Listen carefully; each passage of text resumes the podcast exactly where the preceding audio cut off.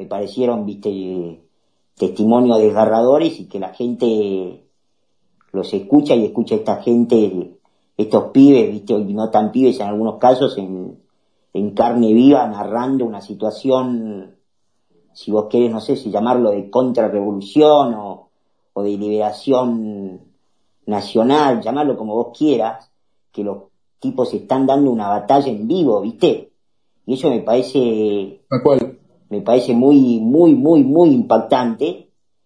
Y honestamente, yo convive, convive conmigo la, el pavor de que esto no se agote antes, ¿viste? Se apague antes de que, y al mismo tiempo me, me molesta enormemente como latinoamericano que tengamos gobiernos tan lamentables que no puedan acompañar un proceso en el cual el pueblo está pidiendo, loco, después de 60 años, déjame vivir, déjame prosperar, déjame desarrollar, déjame, déjame comerciar, déjame prosperar como ha, como ha mostrado el capitalismo que se puede prosperar en, en todo el mundo con libertad, viste, no con, no poniéndole la pata en, la cabeza a la gente y no dejándola pensar, no dejándola creer, no dejándola tener fe en Dios, no dejándola eh, disentir.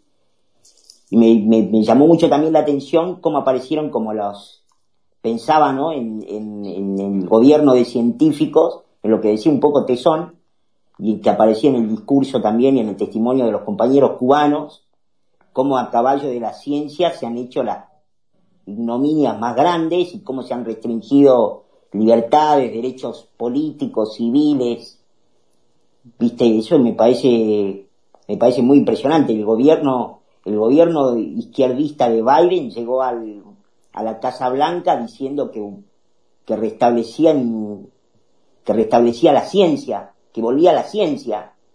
Y el, la primera medida científica del, del gobierno izquierdista de Biden, la usurpación de la Casa Blanca, ha sido decidir que todo el mundo tenía que usar máscaras, digo, entre otras cosas, o sea, como, y, que no, y que no estaba listo para que se abran las escuelas, digo, para que se entienda, y obviamente siempre son los contextos y no son todos los mismos casos, pero digo, la línea, el hilo conductor es siempre el mismo, ¿viste? Eso me parece el ateísmo, el cientificismo, la, la ciencia positiva, la, el desprecio por, la, por lo trascendental, por lo ontológico, por la gente que tiene aprecio y devoción por otras cosas.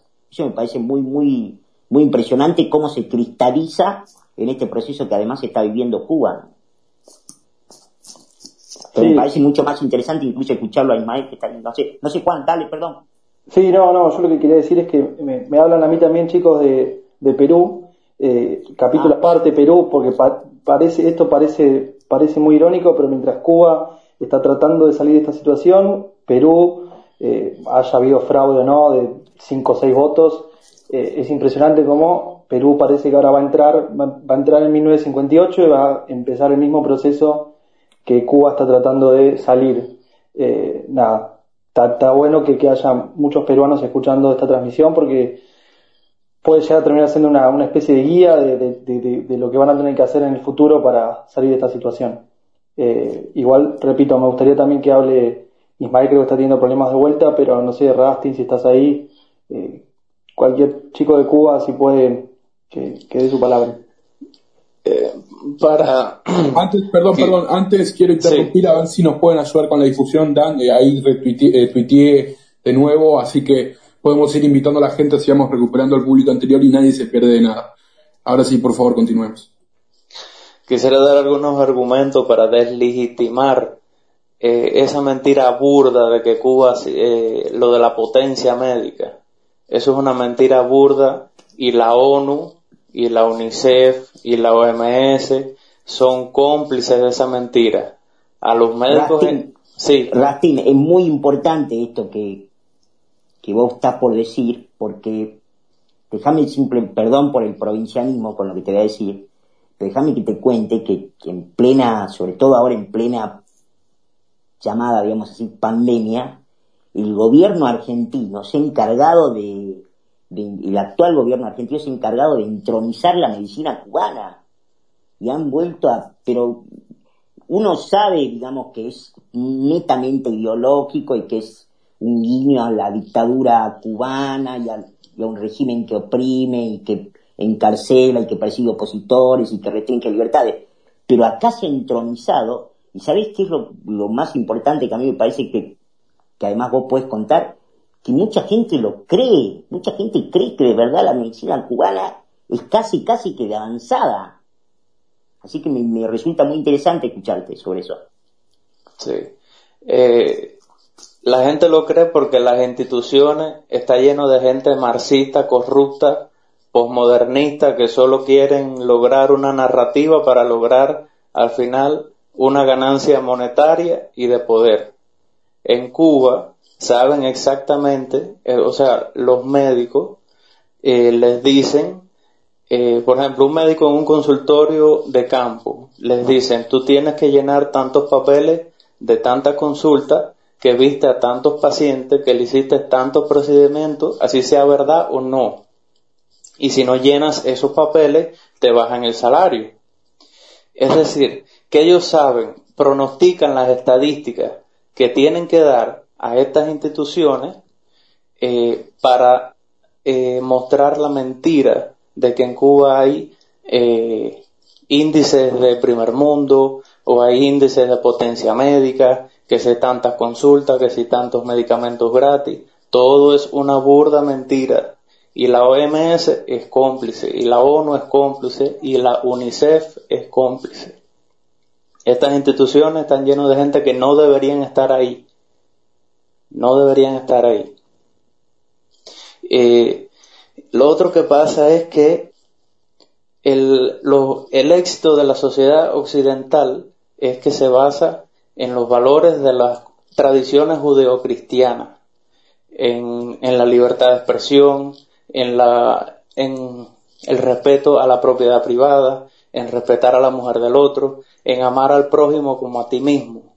El marxismo odia, se basa eh, en los sentimientos más bajos que tiene el ser humano, que es envidiar el lucro individual, odia la libertad de expresión, odia la propiedad privada, odia que la persona tenga eh, una, una trascendencia más allá que el set de valores que impone el marxismo. Entonces ahora, con estas tendencias de izquierda, es como imagínate que tú estás entrando a un centro comercial y te venden distintas ideologías. Y estas ideologías son una fotocopia de la religión cristiana. Te dicen que tienes que amar al pobre porque es pobre, pero no. Uno tiene que amar al pobre a pesar de que es pobre. Entonces estas personas buscan eh, significado en, estas ideologías donde le venden el pullover, le venden la gorrita, le venden el estuche del iPhone, eh, y entonces buscan una esencia donde les dan un sentido de suficiencia, eh, entonces le venden, eh, le dicen, toda ideología le, dicen, tú eres esto, los mandamientos tuyos son estos, y todo el que no piensa igual a ti está mal. Y tú tienes que tratar de hacer todo porque esa persona que está al lado tuyo piensa igual a ti. Y entonces te venden la ideología del racismo, te venden la ideología eh, del, o sea, del, odio al homosexual, eh, y se inventan palabras de corte psiquiátrico, te dicen, no, tú eres un homofóbico, tú eres un racista, pero con estas palabras lo que están es evitando que esa persona que dice esa palabra evite el debate y una conversación. Uno dice algo, no, eh, o sea, cualquier argumento, y esa, persona, y, esa persona dice, no, tú eres un homofóbico, tú eres un racista, y ahí se termina el diálogo. Señores, perdón que interrumpa, pero acabo de incluir a Jesse después de pelearme con la aplicación. Retomo y aclaro que no era nada personal, no teníamos ningún inconveniente con, eh, eh, con añadirte, sino que la aplicación nos está dando problemas. Ahora sí, eh, vos sos cubana viviendo en Buenos Aires, te escuchamos. Hola, buenas noches. Primeramente quiero agradecer de corazón el abrigo que me dio este país y que me enseñó lo que es libertad de verdad. Por segundo, también quiero agradecer a todos los argentinos que nos están acompañando y también están haciendo visible esta situación ante el mundo. Eh, y por tercero, me quiero referir a que me parece una falta de respeto porque esto no se trata de género. Yo soy una cubana más, soy una ciudadana que está viendo que mi pueblo está corriendo sangre, que nadie quiere que su familia, hace cuatro días yo no sé de mi familia. Por favor, vamos a olvidarnos de los, del género, vamos a olvidarnos de, la identidad de género de cada persona. Jessy, reitero, reitero que no hay ningún inconveniente en ese sentido. Eh, lo que pasó hace un rato fue, fue un pequeño furcio y Franco dio a entender que, que no fue malintencionado. No, no, Jessy, aparte si estuvimos hablando, fue un chiste, o sea, yo me, reí porque... Claro, claro, pero es, hablando un tema, del tema de la... Acá se acaba de aprobar la ley de cupo trans y todo eso, pero no es... Es una cosa, perdón, perdón que yo intercalé con algo muy local, pero no, pero por favor... Desde ya, nosotros como organizadores no hay ningún inconveniente y de hecho nuestro espectro político creemos que es el más inclusivo de todos y no hay ningún inconveniente y no tenemos motivos para, para excluirte a vos, mucho menos eh, en la situación trágica y terrible que está viviendo tu familia. Así que por, eso agradecemos que estés acá y, nos puedas brindar tu testimonio. Muchas gracias por la oportunidad y tampoco voy a hacer una burla porque yo soy una profesional, soy una docente primaria, estudiada y graduada en la Escuela de Docentes Primarios de Holguín, soy holguinera, tengo 23 años y, estoy preparada para sentarme a hablar y a compartir con cualquier persona no soy una burla y, aparte eh, eh, puedo charlar cualquier tipo de tema y más de mi país, que hace dos años que, estoy acá y viví 21 años allá, sufriendo represión de varias partes, primeramente por mi identidad de género eh, y segundo por, por querer exigir libertad que nunca se me fue dada en ningún sentido. Yo vengo de una familia de humilde, mi familia es de campo, yo soy de campo, mi casa todavía es de tablas, tiene, tiene hueco en la casa, mi, familia cocina con carbón en el patio porque no tienen cocina, el baño está afuera, y yo fui la única persona de mi familia que, que se atrevió a salir adelante para sacarlos a ellos de, todo ese horror y, y, de, y, toda esta doctrina que, nos, inculcan desde, desde que vas al colegio, que la primera frase que te dicen pioneros por el comunismo, seremos como el Che. El Che, eh, un genocida eh, inmenso de, los tiempos de, lucha y verdaderamente nada, eh, estoy acá para aportar mi granito de arena como cubana y, nada, es algo que verdaderamente siento muy fuerte como persona, eh, que es el momento de expresarme. Y, ahora siento como que me liberaron, me liberaron y puedo respirar, puedo hablar, puedo gritar, puedo decir lo que siento, porque veo el fin y el comienzo de una Cuba linda, una Cuba libre, una Cuba para todos, una Cuba donde no tenga que morirse la gente en el mar, donde la gente no tenga que tratar de esperar que llegue un extranjero o un turista para vivir de lo que el extranjero le puede regalar un jaboncito o si le puede regalar una pasta dental para lavarse los dientes porque no tiene, porque el salario no le da. Te, quiero interrumpir para preguntarte eh, por tu familia en particular, que vos dijiste que no sabes nada de ellos. Eh, vos actualmente también eh, había uno de tus compatriotas que nos contaba que está con el sistema de remesas, vos también tenés que depositar en una cuenta específica que también tiene acceso al gobierno. ¿Puedes contarnos un poco más de cómo sería ese vínculo? Sí. Hasta donde puedas igual, ¿no? Por, por favor claramente hasta donde se pueda. No hay problema, yo sé, yo sé eh, las pautas que tengo que tener para hablar, eh, porque sé cómo, cómo se maneja la dictadura y los infiltrados que tiene eh, en todos sus, canales, ¿no? Sí, hay una cuenta, mi, mamá tiene una cuenta del banco Credico, ay, Credicop, Dios mío, estoy mezclando el de acá. Bandec, que es el Banco Nacional de Cuba, de crédito y, nada, es una cuenta en MLC, que en Cuba significa moneda libremente convertible, que es igual al dólar americano. Eh, y entonces, bueno, ahí mm, mediante una aplicación se le deposita en los dólares. Como todos sabemos, desde acá de Argentina no, no, no está siendo muy favorable la situación como para brindar una ayuda hasta allá, no sé, como yo querría eh, brindarla pero bueno, siempre hago lo que puedo para que, porque tengo una hermana, tengo tres hermanas y tengo una hermana de, nueve años, que bueno, que yo no quiero el mismo futuro de, para mi hermana que el futuro que viven eh, todas las niñas eh, y niños de Cuba, ¿no? Yo tengo el mío porque me lo busqué, porque peleé, porque crucé frontera, porque me arriesgué, porque me gatillaron una pistola en la cabeza y por poco me matan. ¿Por qué? Por culpa de la dictadura, porque nos separaron. Nos separaron familia, nos arrancaron todo. Yo me he pasado tres días que no me he podido dormir llorando sola porque estoy sola, no tengo familia. Y bueno, perdón que, que me vaya mucho del tema porque tengo muchos deseos de expresarme. Jessy, yo te quería hacer una, una pregunta. ¿Cómo, cómo es, las, esto me parece fundamental para hablarlo, eh, porque repito, en otros espacios no se habla, ¿cómo es el tema eh, de la comunidad LGBT, como tanto se le dice acá en Argentina, en Cuba? Porque acá en Argentina se dice que Cuba es el país más inclusivo, Cuba es lo, es lo mejor que hay en el sentido de derechos sociales, pero por lo que contás me parece que la situación es completamente inversa. Este, Esto, perdón, eh, bueno, principalmente eh, cuando nombramos Cuba siempre, cuando te voy a, cuando te nombro Cuba, te voy a nombrar al gobierno dictador, no a mi patria. Mi patria es lo más grande que ya tengo en la vida.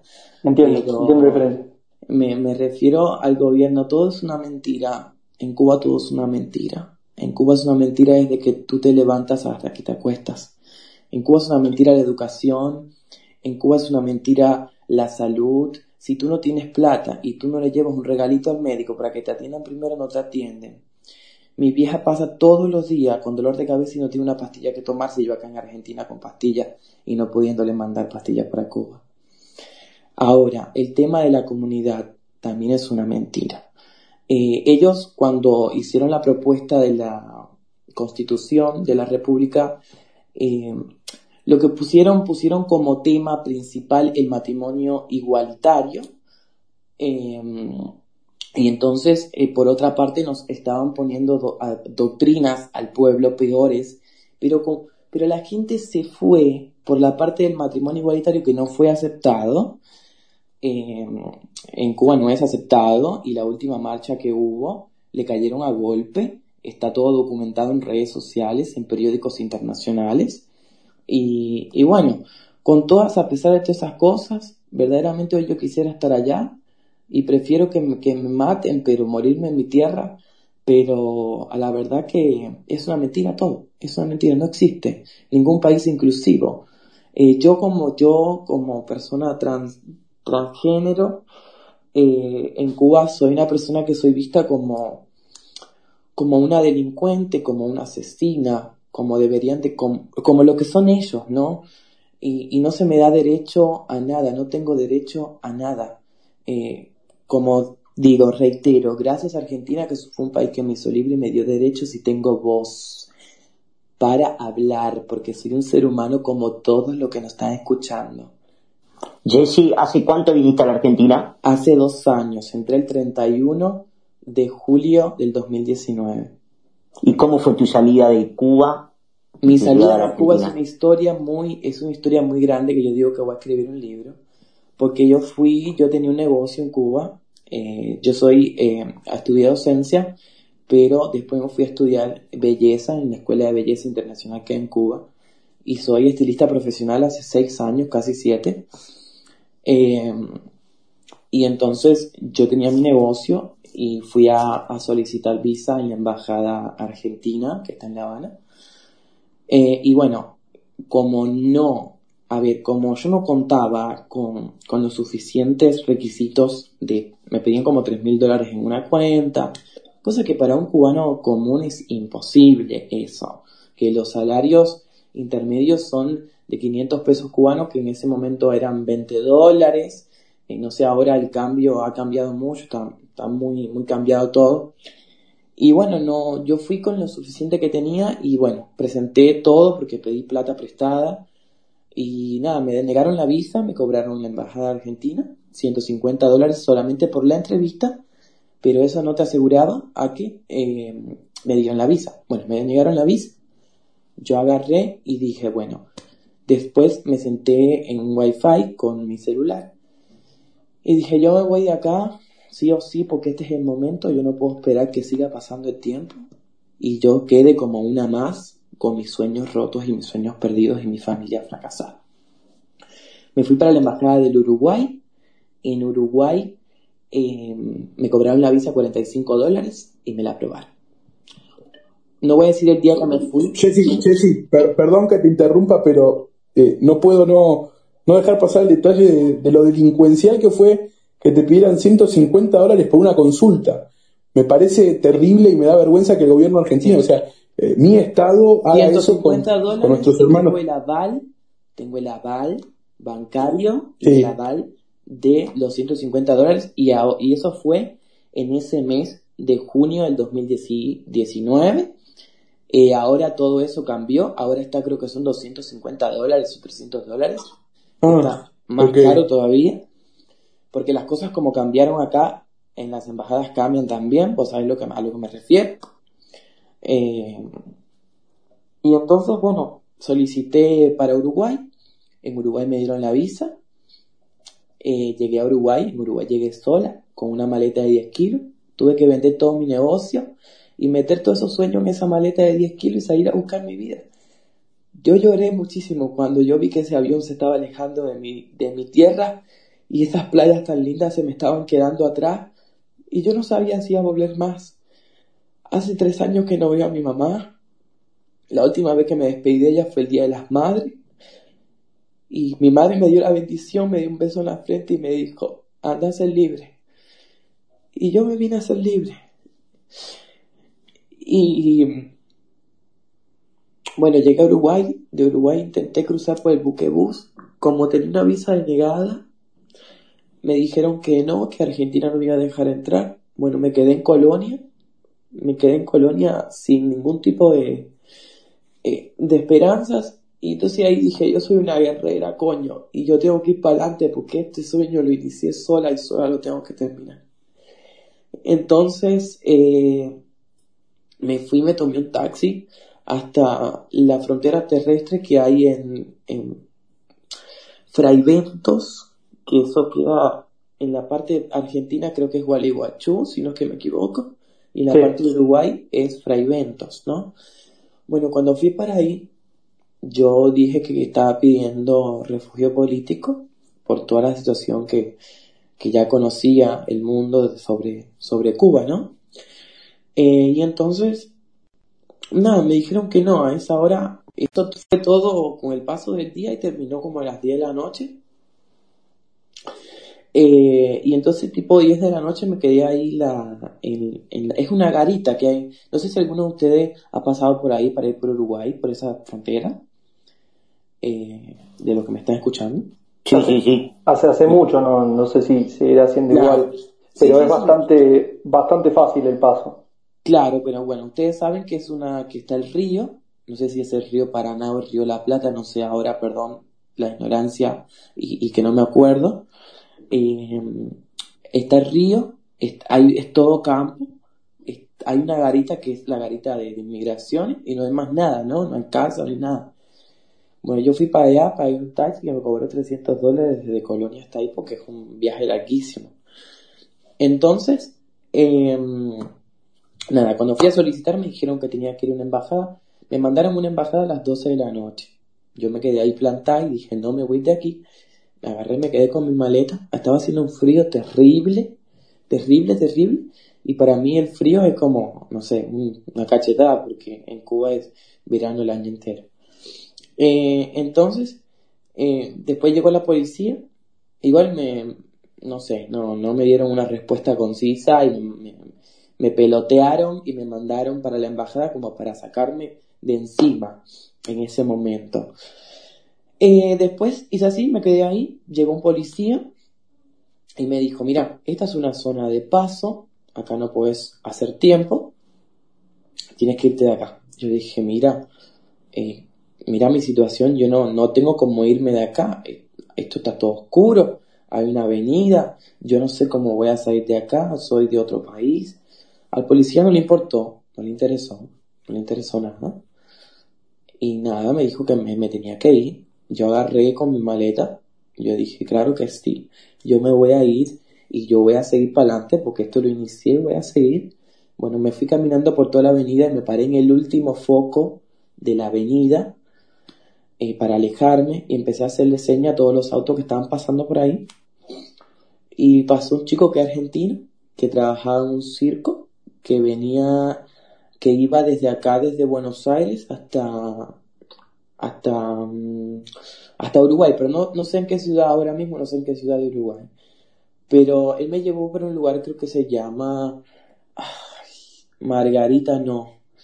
Ay, ¿cómo se llama? Bueno, un pueblecito, porque yo le pedí por favor, le dije, mira, te voy a hacer breve.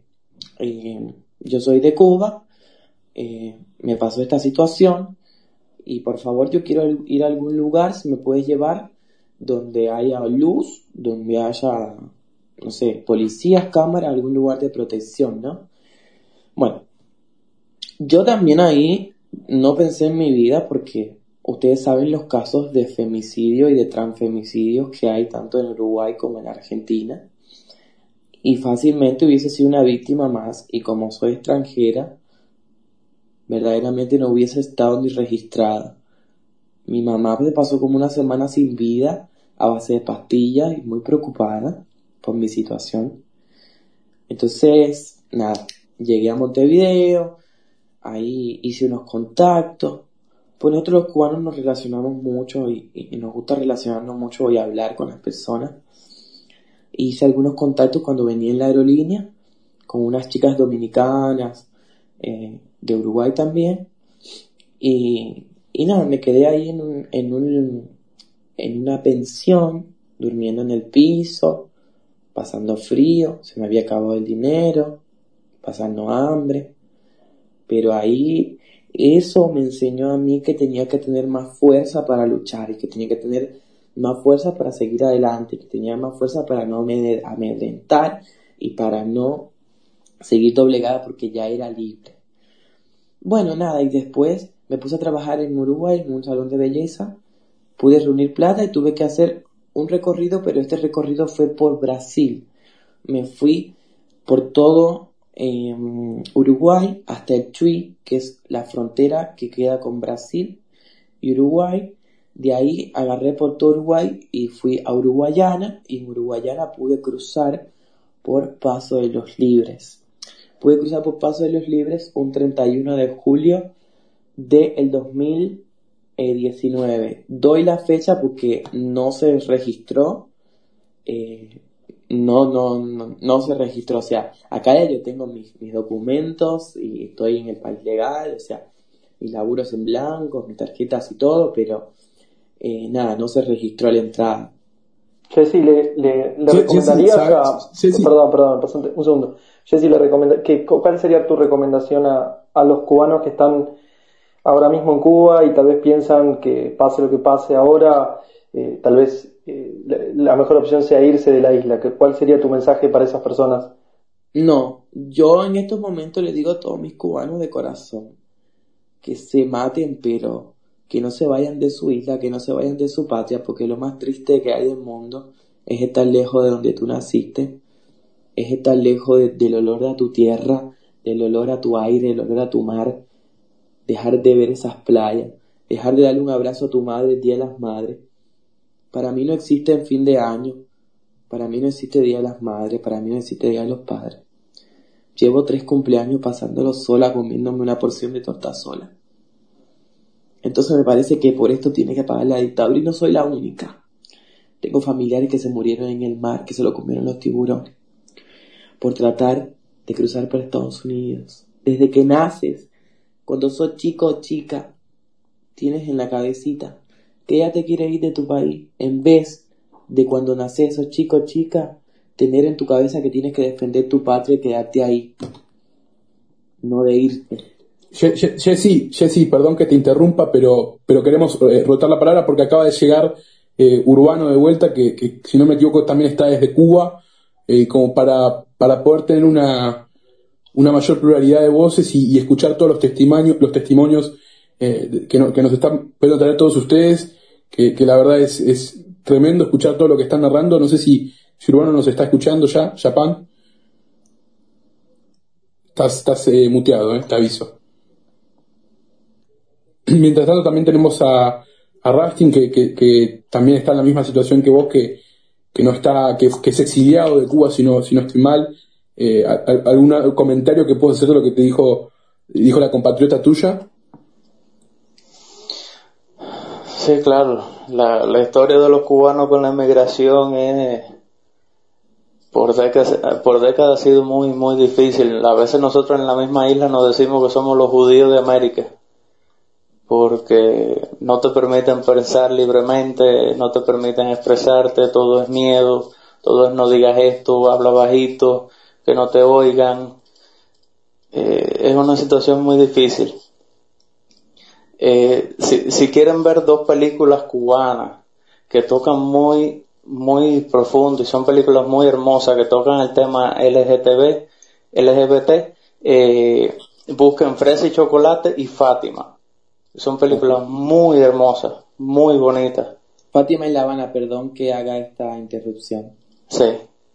Eh, eh, Fresa y Chocolate cuando salió, creo que fue en el 93, eh, aquello fue una, una, una explosión, porque por décadas el hombre nuevo que intentó imponer Fidel Castro era el hombre eh, machista, eh, que tenía amantes, que tenía varias mujeres, que no toleraba a los gays, que no toleraba a las lesbianas, que era eh, golpeador. Ese, ese, era el hombre nuevo. Busquen un, un discurso de Fidel Castro donde dice que va a meter que, que los Elvis que andan con el pelito largo y los jeans no tienen madera de, revolucionario.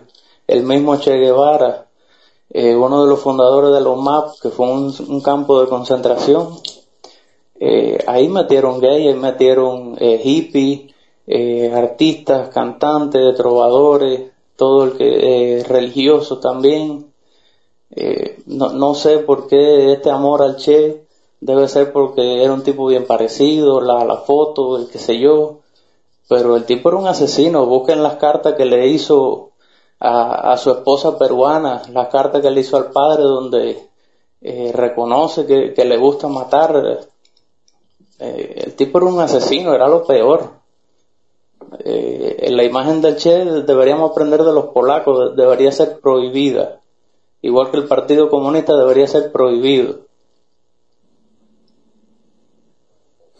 Tengo, tengo una pregunta para Basti, ya que lo tocó, eh, me hace pensar en la ley polaca esta que prohíbe tanto al comunismo como al nazismo.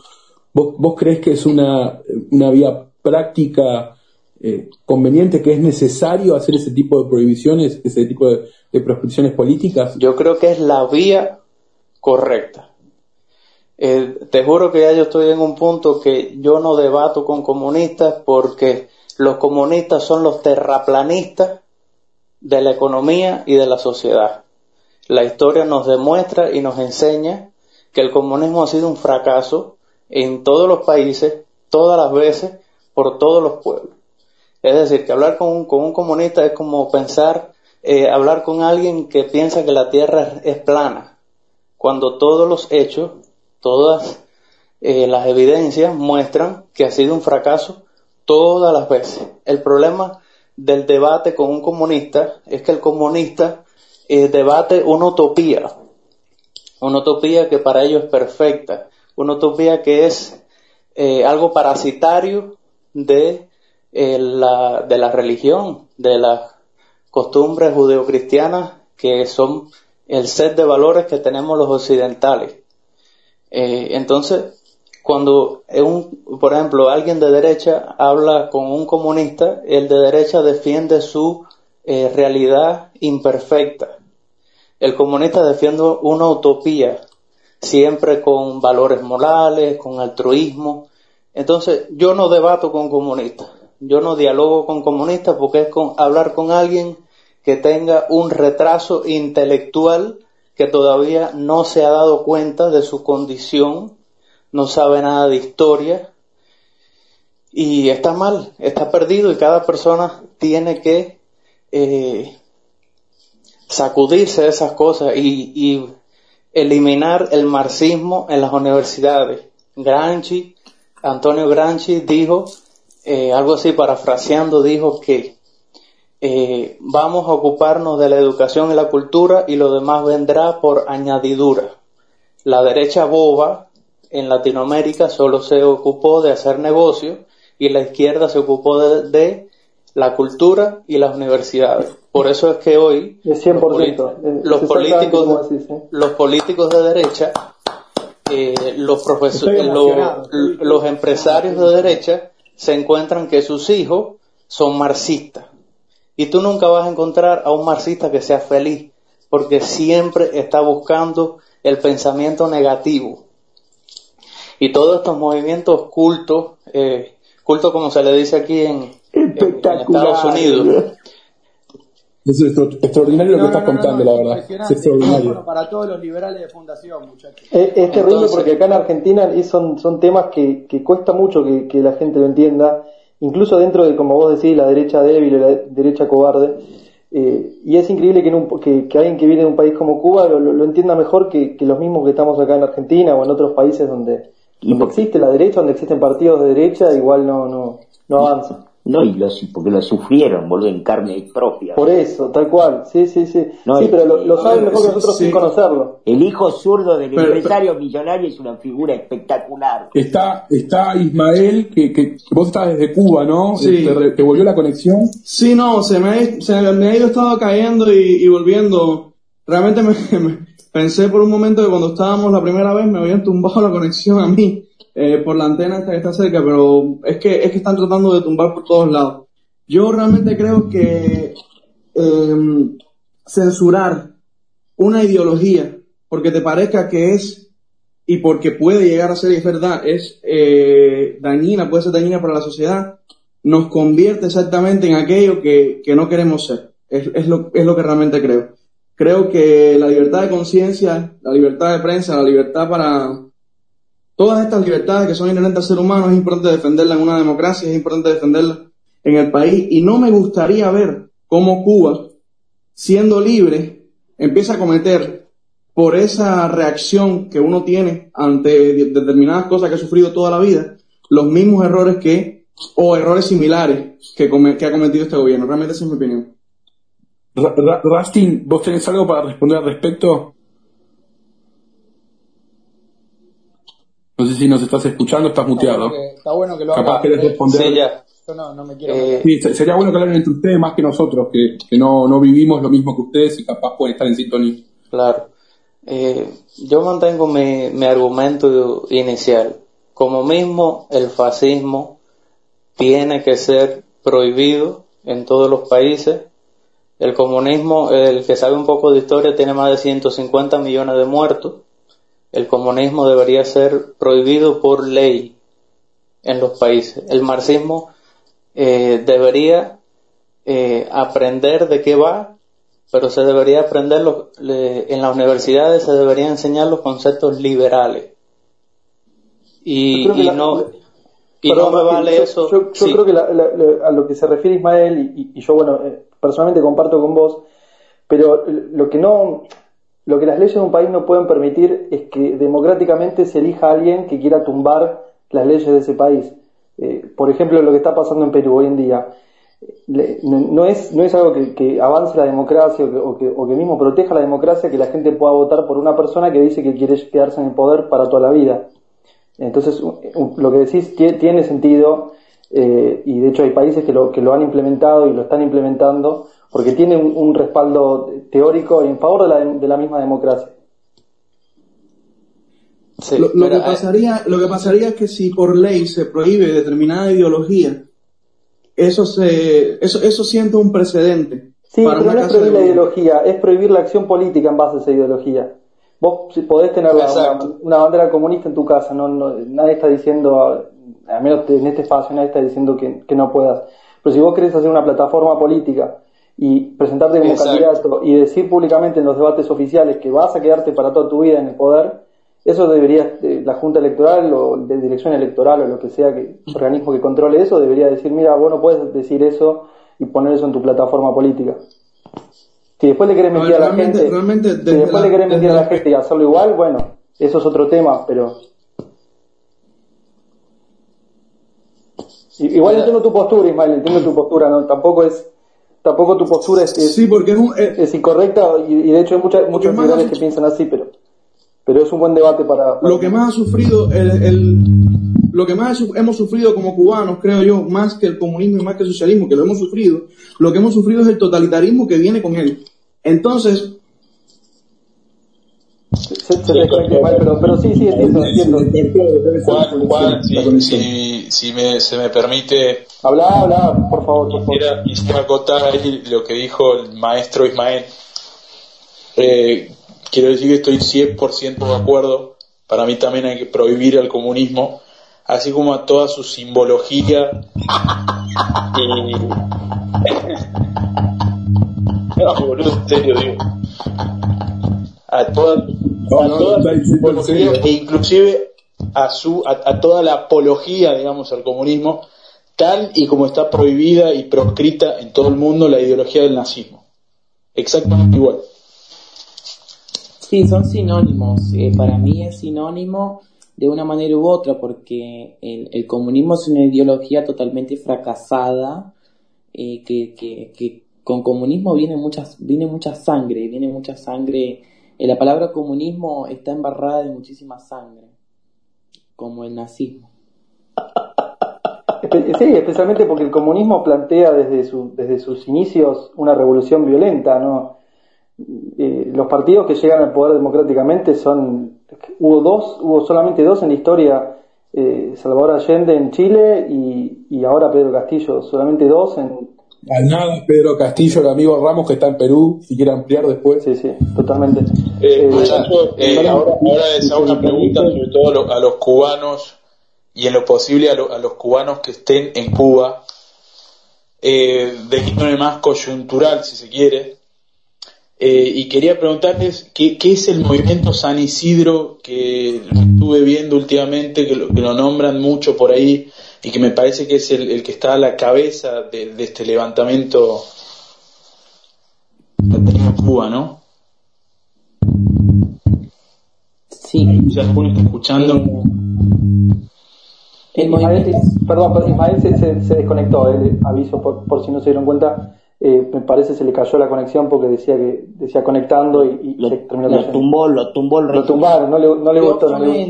Perdón que interrumpa, yo sí, sí. la información que tengo hasta ahora, eh, bueno, hace dos años que no estoy allá, pero la información que tengo del movimiento San Isidro es que, bueno, es un movimiento hecho por artistas, o sea, artistas que mediante sus canciones, mediante eh, sus poesías y sus obras de arte, están expresando lo que sienten que quieren libertad. Entonces, ese es el movimiento, ¿no? Es un movimiento formado más que nada por artistas independientes.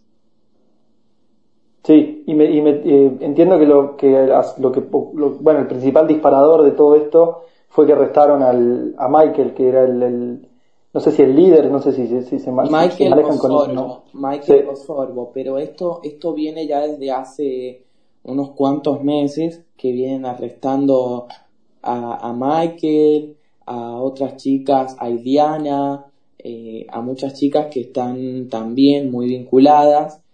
Y hubo una como una manifestación eh, que fue la primera que, que, fue frente al Ministerio de, de Cultura de Cuba eh, con todos los artistas pidiendo eh, que bueno, que liberaran a Michael, ¿no?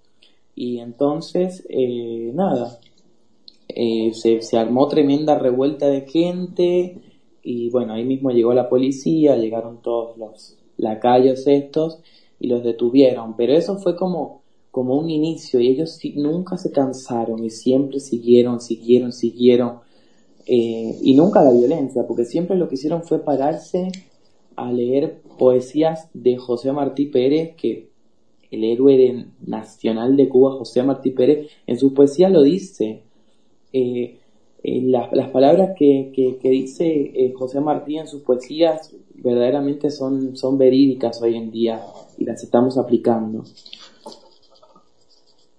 Rafi, no sé si quieres decir algo. Sí, es, así como dice ella. Eh, ellos a veces se, hacen cuando le, le agarran y meten preso a algunos de sus miembros.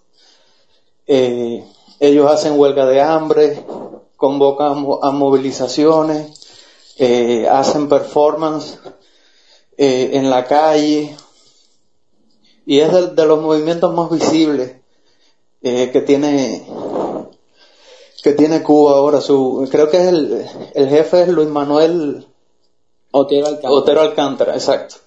Que lo metieron preso hace un tiempo estuvo preso y se dijo que le habían dado electroshock. Eh, pero, o sea, en estos momentos creo que lo metieron preso también para evitar que saliera a las calles y movilizara gente. Pero es de los movimientos más visibles que hay.